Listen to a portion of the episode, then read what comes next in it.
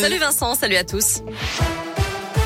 À la une, un prédateur sexuel interpellé après une tentative de viol et d'agression dans la Loire. Cet homme de 27 ans, originaire de Firminy et résident dans le Puy-de-Dôme, serait passé à l'acte en septembre 2019. À l'époque, une plainte avait été déposée par une jeune fille de 18 ans qui expliquait avoir été victime d'une agression sexuelle en gare de Fraisse.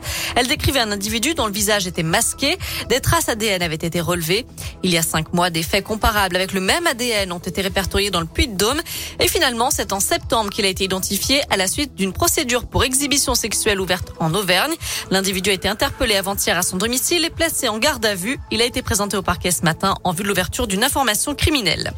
À vos agendas, à partir du 15 décembre, faute de rappel vaccinal, les plus de 65 ans verront leur passe sanitaire désactivé 6 mois et 5 semaines après leur précédente dose de vaccin.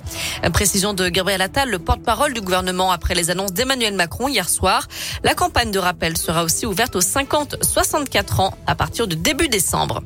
De son côté, le régulateur européen examine une demande d'autorisation du vaccin Moderna pour les 6-11 ans. Jusqu'à présent, la France déconseillait ce vaccin chez les moins de 30 ans. L'Agence européenne des médicaments devrait se prononcer d'ici deux mois. En bref, c'est une première en France, la journée contre la précarité énergétique à l'approche de l'hiver. Un Français sur cinq n'a pas les moyens de se chauffer correctement ou vit dans un logement classé F ou G. Un mot de sport avec du tennis, le coup d'envoi des huitièmes de finale à l'Open international de Rouen.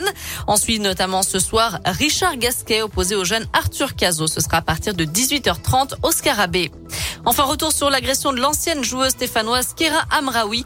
L'internationale française joue désormais au PSG. Elle aurait été frappée par plusieurs agresseurs au niveau des jambes avec une barre de fer la semaine dernière. Elle revenait en voiture d'un dîner organisé par le club parisien lorsqu'elle a été agressée. Sa coéquipière en club, Aminata Diallo, a également été, été placée en garde à vue. Elle était présente au moment des faits. Voilà pour l'essentiel de l'actu. Très bonne soirée à tous. Merci beaucoup Noémie.